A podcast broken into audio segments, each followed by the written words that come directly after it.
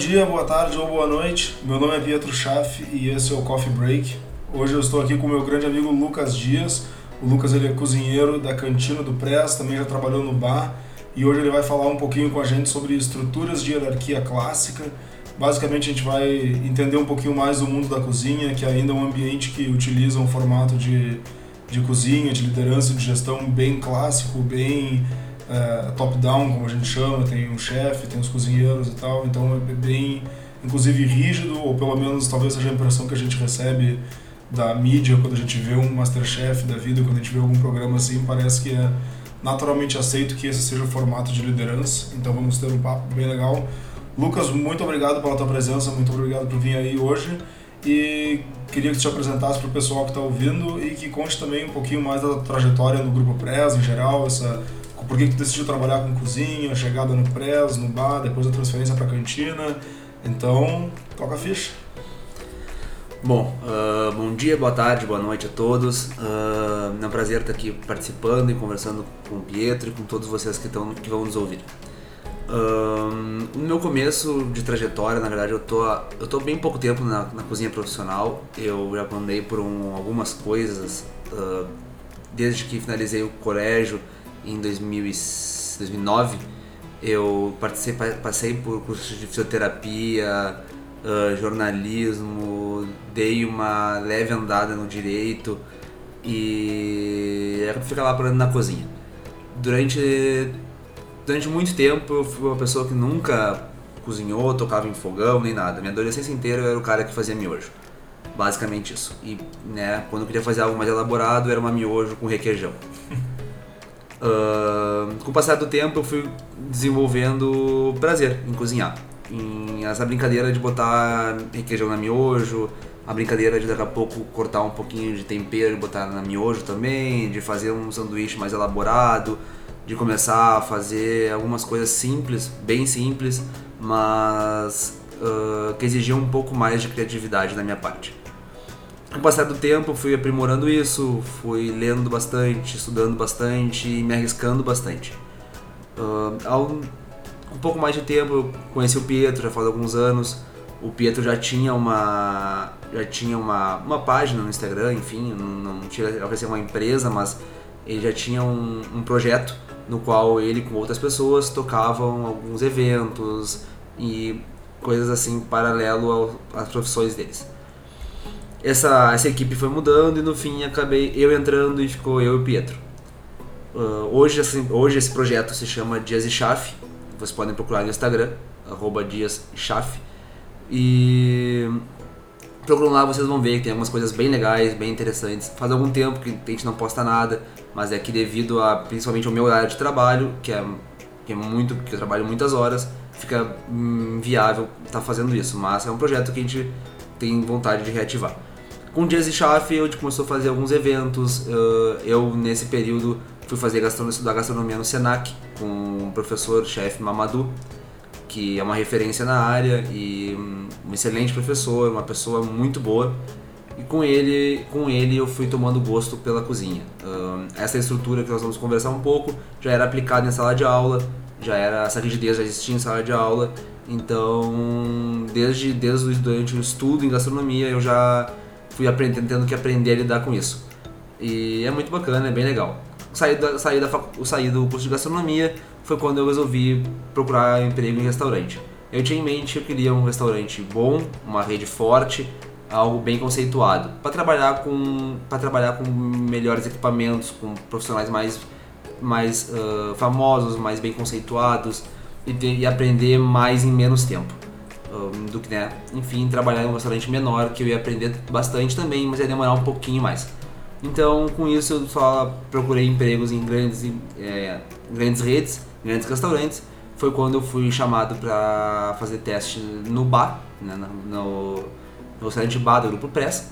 E fui chamado também para fazer teste num bar e cozinha, que é um restaurante também tem no, no Barra Shopping e tem lá na, na norte de Porto Alegre.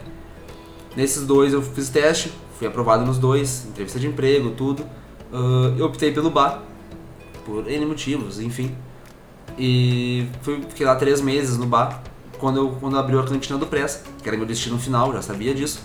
que é no Iguatemi, e eu acabei indo para a Cantina do Pressa, onde eu estou até agora e pretendo continuar por muito tempo. Maravilha, é muito legal essa, essa trajetória e eu sei que tu trabalha com, com alguns chefes diferentes ali na cantina.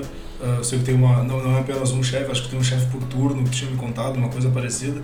E a cozinha é um dos poucos lugares onde a gente, ainda vê essa hierarquia bem clássica, bem definida. Para mim, por exemplo, sou fã de Masterchef, eu gosto até do Kitchen Nightmares do Gordon Ramsay, que tem até a versão brasileira do, do Eric Jacquin aqui, que é o Pesadelo na Cozinha.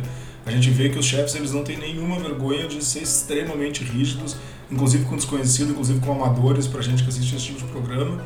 E eu queria saber se isso é realmente assim, na prática, se existe mesmo essa rigidez. E caso ela exista, caso isso realmente seja uma prática consolidada na, na cozinha, tu acredita que isso é realmente necessário, isso é bom, isso é ruim, isso é positivo, é negativo?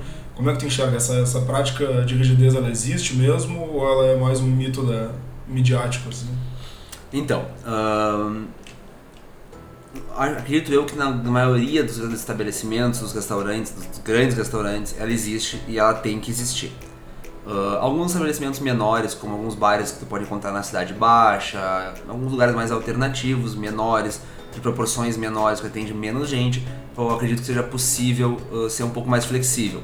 Mas eu nunca trabalhei nesses lugares, eu não tenho como falar se é, se não é. Uhum. Dentro do ambiente que eu trabalho, Uh, a, a, o, o o grupo PRES, ele preza muito por essa hierarquia, tá? Que dentro da cozinha se chama de brigada de cozinha. Esse é o nome técnico para essa, para essa hierarquia, essa estrutura que existe dentro da, né, desse mundo. Dentro da, dentro da cantina do Press, nós, nós estamos ali há uns 5 meses, mais ou menos, 6 meses, que abriu o restaurante. A gente trabalha com, uma, com essa estrutura rígida, mas tem com um detalhe diferenciado quase todos os restaurantes que têm a estrutura clássica trabalham com um chefe de cozinha. Nós abrimos com três chefes, Rudinei Gomes, Cláudio Mesquita e Sandro Marimon. Hoje nós temos dois, Rudinei Gomes e Sandro Marimon. O chefe Cláudio, ele, ele acabou indo procurar novos desafios depois de 15 anos, 20 anos de Grupo Pressa. Uhum. O... Dentro dessa estrutura, como é que funciona basicamente? Tu tem os auxiliares de cozinha, tu tem os cozinheiros, segundo cozinheiro, primeiro cozinheiro, tu tem subchefe e tu tem chefe. Todas as, todas as funções tu adquire, tu vai conseguir ser promovido, ter com experiência, com estudo, com dedicação e com muito que a gente nós chamamos de, de botar a cara. É botar a cara nas coisas que tu não está acostumado a fazer, pedir para fazer. Sair da zona de conforto. Exatamente, exatamente. Se tu ficar fazendo só o teu, o teu cantinho bem feito, tu vai ser reconhecido por aquilo, mas vai ser difícil tu almejar passos maiores. Então é importante tu ter bastante coragem. E na cozinha não existe aprender sem errar. Tu, tu vai errar, tu tem que lidar com o erro e seguir adiante. É assim que funciona e não tem outro jeito. Dentro dessa estrutura, dessa estrutura uh, rígida da brigada de cozinha, é fundamental que tenha isso. O chefe é o responsável por absolutamente tudo no restaurante. O chefe ele sabe os prazos de entregas dos, dos, dos alimentos, dos insumos, dos hortifrutis. O chefe ele sabe todas as planilhas, planilhas de refrigeração, de geladeiras, freezers, câmaras. O chefe sabe questões financeiras do restaurante. O chefe sabe todas as questões de produção, de, de larga escala, média escala, pequena escala. O chefe sabe fazer todos os pratos.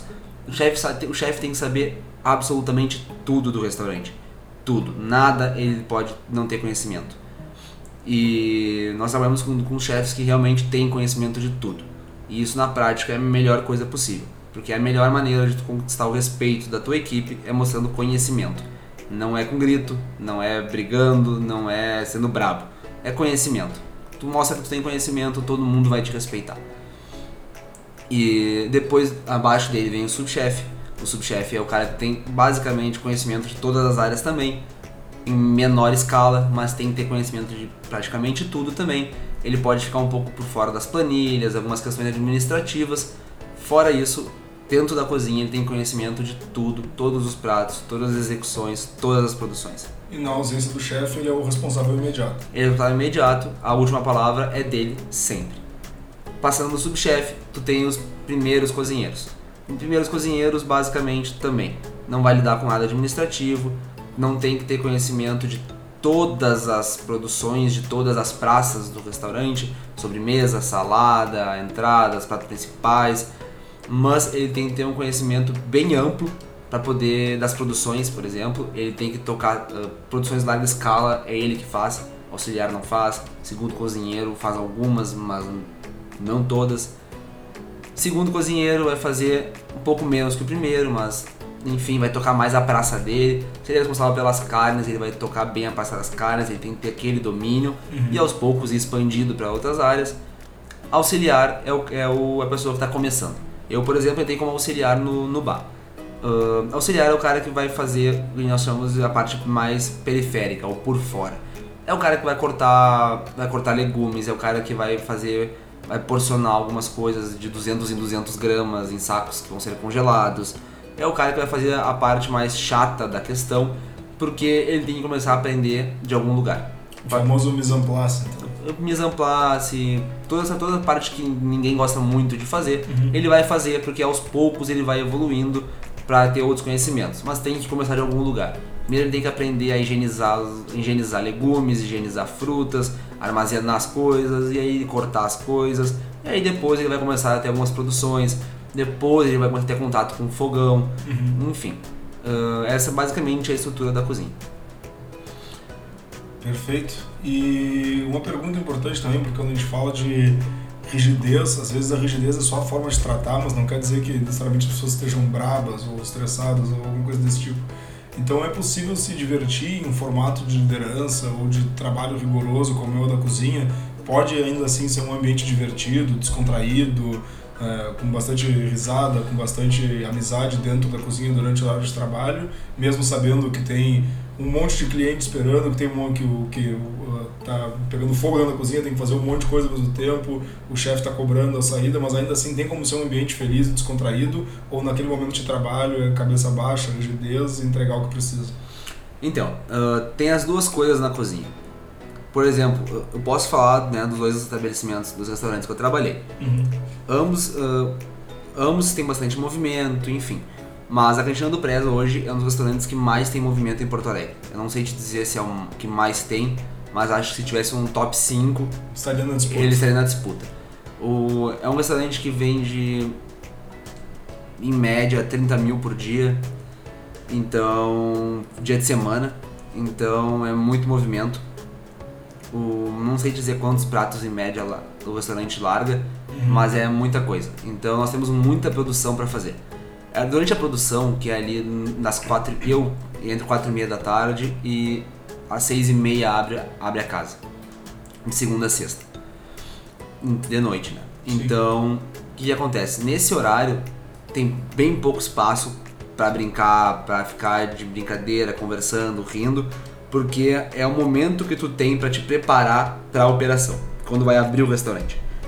Qualquer 10 minutos nesse tempo é, que tu perde vai te fazer falta. Porque tu ainda tem que parar, tu tem que jantar para depois ir trabalhar, abrir o restaurante. Então é bem importante nesse momento tu ter muito foco, tu tem pouco tempo para brincar. Por exemplo, tu trabalha sempre com um olho no que tu está fazendo e um outro olho no relógio. A cozinha, uma cozinha tem que ter relógio. Porque se num dia tu demora. Se num dia tu demora, tu demora por exemplo, uma hora e quinze para fazer para empanar eh, filés para mediana, daqui a uma semana o ideal é tu tá fazendo isso mais rápido. Porque tu tá trabalhando com o olho no relógio. Eu, por exemplo, hoje, no fim de semana passado, eu cheguei na cozinha no sábado, tinha bastante coisa para fazer, sábado tem muito movimento. E acho que foi meu recorde, assim. Eu consegui, por exemplo, empanar 60 parmegianas de carne e 18 de frango em 35 minutos. Nossa, sim. Então, parece, parecem pequenas coisas essas produções, mas é isso que vai levantar, que a gente chama assim, levantar a praça. É isso que vai fazer o cliente chegar lá e o cliente poder pedir qualquer coisa, não falta nada no cardápio e tá tudo na melhor qualidade. Então, essas produções são o que mantém o restaurante de pé. Então nesse período é complicado tu ficar de brincadeira, ficar rindo muito. Quando começa a operação, abre o restaurante, uh, é muita comanda que sai, muita comanda, mas ao mesmo tempo tu consegue, tu tem que estar muito concentrado no que está acontecendo, no, nos pratos que estão sendo pedidos, que nós chamamos de marchados na cozinha, e nos pratos que estão saindo. Isso tu tem que ter muita concentração, porque tem mesas de 20 pessoas, tem mesa de 14, tem mesa de 2, tem mesa de 10, e todos os pratos têm que sair juntos. Então tu não pode nunca não ter um prato pronto, quando os outros estão. Sim. Então tem que ter muito foco para isso. Fora isso, durante a operação, a gente brinca que a gente apanha, a gente apanha rindo. Porque apanha porque é sempre muito movimento, então a gente sempre sai exausto do restaurante. Mas a gente apanha rindo porque a gente está sempre brincando, rindo da cara um do outro, se outro faz, fala bobagem, se outro faz bobagem. Tem cozinheiro que começa às vezes a fazer uma dança no meio da operação. Tem que ser descontraído, assim, porque, porque a cozinha é um ambiente tenso, é um ambiente nervoso. Então, se tu não tiver bom humor dentro do possível, não tiver uma descontração, mantendo respeito às pessoas que são superiores a ti, à hierarquia, mas se tu não tiver uma, uma equipe bem humorada, extrovertida, que se dê bem, pode se tornar insustentável o trabalho na cozinha. E isso não é raro, isso é bem comum mesmo. Então, eu hoje, o nosso chefe, o chefe da noite, que é o chefe Rude, é um chefe bem humorado, é bem sério, mas é, mas é bem humorado, brinca bastante conosco, é bem legal. A equipe é bem boa, um, a hierarquia tem que ser mantida, tu tem que respeitar quem vem de cima, tu tem que respeitar quem sabe mais que tu, e não tem muito espaço para ficar dando opinião do que tu acha, ou tu sabe ou tu não sabe. Se tu não sabe, tu ouve e aprende. E... Mas funciona muito bem e esse bom humor, pelo menos nessa parte possível, tem que ter. Se ficar muito carrancuda a coisa, não vai ser bom para ninguém, não vai ser legal. E pelo menos eu acredito que se tu trabalha num ambiente ruim, principalmente na cozinha, isso vai refletir no produto final. Tu está cozinhando de mau humor, tu está cozinhando brabo, tu está cozinhando com raiva de alguém, isso vai refletir no que tu está fazendo, não vai ser tão bom, não vai ser tão gostoso, o cliente não vai sair tão satisfeito e o retorno não vai ser legal. Então tudo isso é, é pesa bastante, mas sim, tem um espaço para brincadeira, tem a hora de levar a sério, tem a hora de tomar, tomar o xingão, tem a hora de às vezes engolir sapo, te falar alguma coisa que tu não concorda, mas tu tem que entender que é teu chefe, teu subchefe, tu vai ficar quieto. E tem hora para tudo, assim como na vida, mas mais ou menos é assim que funciona. Perfeito, perfeito. Bem legal, bem completa a explicação e interessante saber um pouquinho mais de quem está por dentro, né, do outro lado. E tu acredita que existe outra forma para uma cozinha ser gerida ou esse é o formato que tu acredita, pela tua experiência até o momento, essa forma que tu acabou de explicar agora, né? Com uma forma rígida, porque é preciso resultados, é preciso de velocidade na cozinha, principalmente, mas, mas ao mesmo tempo com descontração. Existe, tu acredita que uma cozinha possa ser gerida de outra forma, possa ser gerida em qualquer outro sistema? Eu acredito que sim. Eu não. Como eu falei, minha experiência em cozinha profissional são duas. Duas muito boas, em muito, restaurantes muito renomados, mas são duas. Eu acho que é possível. Até porque vai muito da personalidade do chefe, personalidade da equipe. É possível, acho que sim, acho que tem como tu ser um pouco mais light às vezes, mas mas isso não pode diminuir a atenção, não pode diminuir o foco do que está acontecendo ali. Se isso for refletir no produto final, for refletir no trabalho, na velocidade, no aproveitamento de tempo, não dá certo. Então, acredito que esse modelo é, de brigada de cozinha rígido existe há muitos anos. Ele, como tudo na vida, vai se tornando um pouco mais flexível, mas igual ele é bem rígido. Eu acredito que ele é assim porque dá certo tem pouca margem para te tentar coisas muito audaciosas, muito novas. Não pode cada um fazer as coisas do jeito que tu quer. As coisas têm, por exemplo, um receituário, um, um para te seguir aquilo. Sim. Então isso tem que ser assim. Acho que seria possível, acho, mas eu não tenho um exemplo para dar. Sim. Só acho que te, deveria tem que ser feito com muita atenção e muito preparo para para a coisa não se perder e daqui a pouco o resultado ser bem ruim. Então é ousado, mas eu acredito que com um pouco de estudo, planejamento, na formação de equipe também, talvez, tamanho da estrutura, acho que alinhando tudo isso talvez fosse possível. Sim. Perfeito. E tu acredita que esse formato de liderança ele te ajuda a crescer dentro da carreira? Essa rigidez e essa hierarquia, ela te proporciona aprendizado, desenvolvimento, ou ela às vezes pode trancar porque ela é muito séria, né, como a gente falou antes, mas pelo que eu tô vendo, parece que ela te ajuda bastante a, a crescer, aprender, a te desenvolver. Sim, uh, como é uma estrutura bem rígida, tu basicamente sabe as tuas funções. Tu sabe o que tu tem que fazer todo dia. Muita coisa repetida, mas tu sabe que é aquilo que tu tem que fazer e tu tem que fazer. Não existe. Não, não, não é que não exista, mas tem pouca margem para não deu tempo. Não deu tempo, não consegui. Fiz metade, não. E tu botar a mão para fazer, tu tem que iniciar e acabar. Ah, eu vou ralar 10 quilos de queijo, só consegui ralar 5. Porque senão eu vou ter 10 minutos de janta em vez de meia hora. Tu vai ter que ter 10 minutos de janta em vez de meia hora. Se tu começou a ralar 10 quilos de queijo, tu tem que acabar 10 quilos de queijo. E são essas coisas que. São essas coisas que, que tu tem que ter em mente. Porque todo dia tem, nós temos uma lousa lá, um quadro branco com que tem que fazer as grandes produções, que é do subchefe, primeiro cozinheiro, segundo cozinheiro. Nós temos um caderno que a gente chama de ordem, onde tem uma planilha diária com tudo que tem que fazer também. Então tu tem que ir acompanhando as duas coisas e tu sabe o que, que é tua responsabilidade e o que, que não é. Se tu dá conta de tudo isso e com, né, com o tempo tu vai aprendendo, ninguém nasce sabendo de tudo, tu vai aprendendo a dar conta disso cada vez mais rápido e melhor. Se tu consegue dar conta disso tudo e começa a querer te envolver em outras áreas, auxiliar começa a querer ajudar o segundo cozinheiro, depois de acabar suas atribuições, o segundo, o primeiro, o primeiro, o subchefe, tu consegue sim crescer. A hierarquia é rígida, mas ela não te proíbe de aprender coisas novas, de te esforçar mais e fazer mais. Porque se tu fizer mais do que só a tua função, todo mundo sai ganhando. Então, sim, é um ambiente que te ajuda bastante. Se tu quer realmente crescer, é um ambiente que te ajuda bastante. Falo por experiência própria, já, já tive promoções mesmo em pouco tempo dentro do trabalho, lá no restaurante. O Grupo Press é um grupo que te possibilita isso. E vi muita gente sair também por falta de empenho, por falta de engajamento, por não saber como funciona uma cozinha, achar que é uma coisa é completamente diferente. Então, é uma profissão que te exige muito tempo. Basicamente, tu passa mais tempo dentro da cozinha do que na tua casa, com a tua família, com os teus amigos. Mas se tu gosta disso, tu é, tu tem prazer em fazer isso. E tu vai crescer, tu vai crescer dentro, dentro do restaurante sim. A estrutura te, te permite isso. Se tu gosta mais ou menos, tu não tá disposto a fazer sacrifícios, tu não tá disposto a te esforçar, a fazer mais do que tu deveria, a estrutura te engole, a brigar, a, o formato rígido te engole e é natural que tu acabe, tu acabe saindo desse formato ou fique estagnado na profissão. Mas a abertura é bem boa, é bem boa para quem tem, tem vontade mesmo, é bem legal, é bem, bem importante isso ajuda bastante. Perfeito. E, na tua opinião, o quão importante na cozinha? Eu já imagino a resposta mais óbvia para essa pergunta, mas é, a pergunta é mais, na verdade, para te dar a chance de desenvolver em cima disso.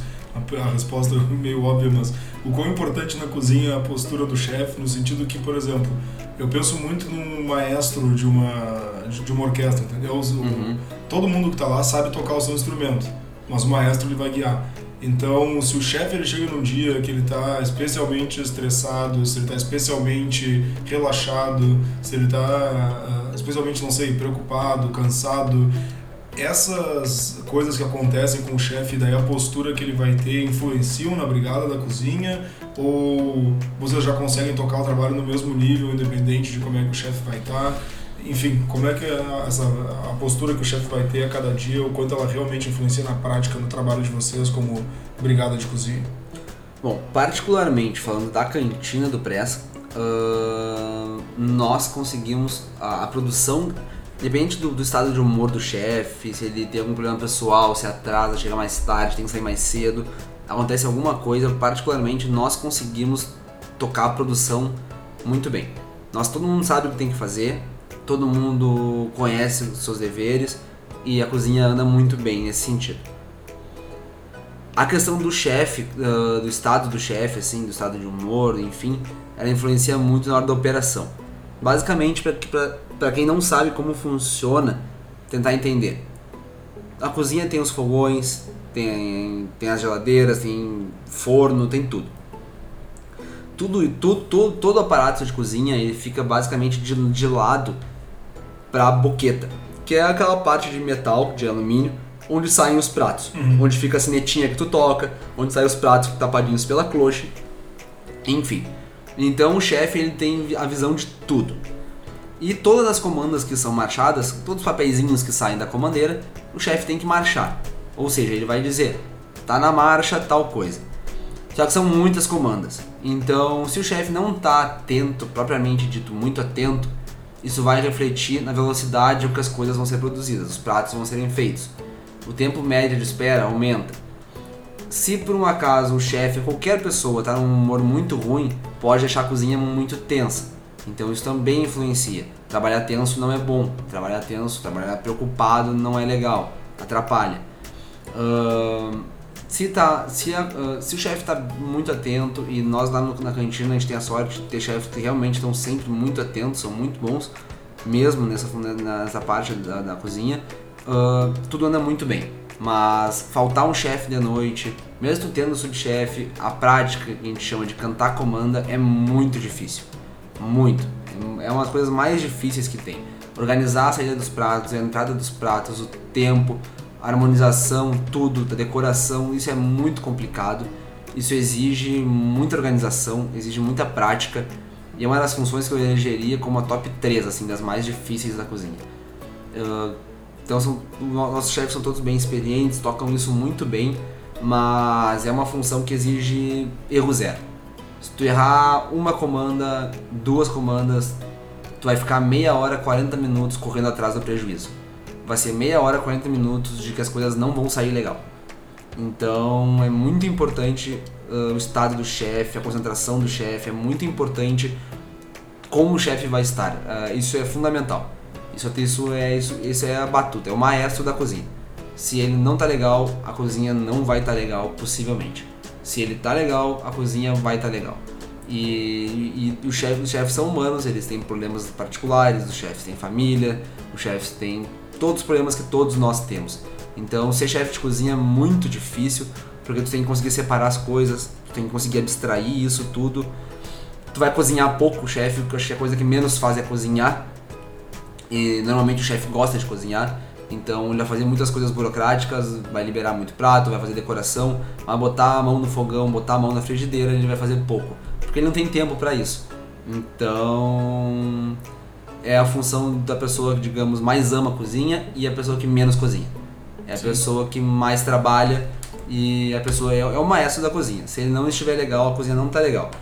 Mas, pelo menos no Grupo Press, eu trabalhei com quatro chefes, todos eles eram muito bons, cada um do seu perfil, cada um a sua personalidade, mas todos eram ótimos, todos tinham domínio das comandas, domínio dos pratos, domínio de tudo todos muito rígidos, mas ótimas pessoas, então uh, basicamente é isso assim, né? O chefe, como está o chefe vai ser como vai estar a cozinha.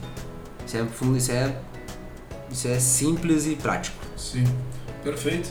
E por fim, já chegando aqui no final, na minha última pergunta, é, em alguma futura oportunidade como chefe de cozinha, no futuro, uh, Uh, tu já imagina algum estilo de liderança que tu adotaria uh, pessoalmente, alguma prática que tu faria?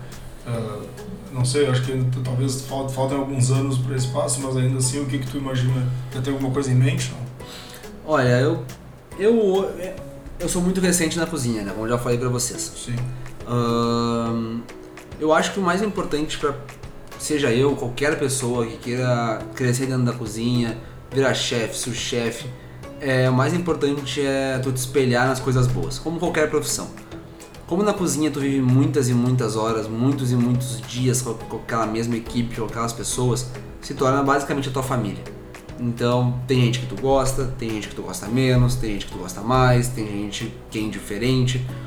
Uh, acima de tudo, tu tem que pegar sempre os aspectos positivos de todas as pessoas, guardar para ti, memorizar isso, ter isso contigo sempre e os aspectos negativos também. Não é diferente de nenhuma outra profissão. Só que como o contato físico é maior dentro do ambiente de cozinha do que no escritório, por exemplo, que há várias salas, cada um fica 6 ou 8 horas na sua sala, no seu computador, então uh, é mais fácil de tu pegar coisas boas e pegar coisas ruins também.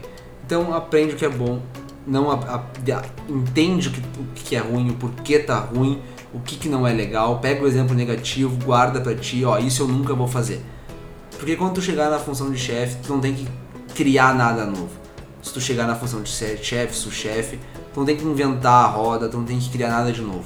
Tu tem que pegar os aspectos positivos que tu viu em todos os seus chefes, seus colegas superiores. Se tu é auxiliar, cara, presta atenção no segundo cozinheiro, vê o que ele faz, vê o que ele não faz. tu é segundo no primeiro, no primeiro, no sous-chefe, no sous-chefe, no chefe. Tem gente que não tem a pretensão de virar chefe, muita gente que chega a sous-chefe e quer parar por ali. Sim. Porque tá, ainda tá cozinhando, enfim, tá, né, não, não quer parar dessa parte.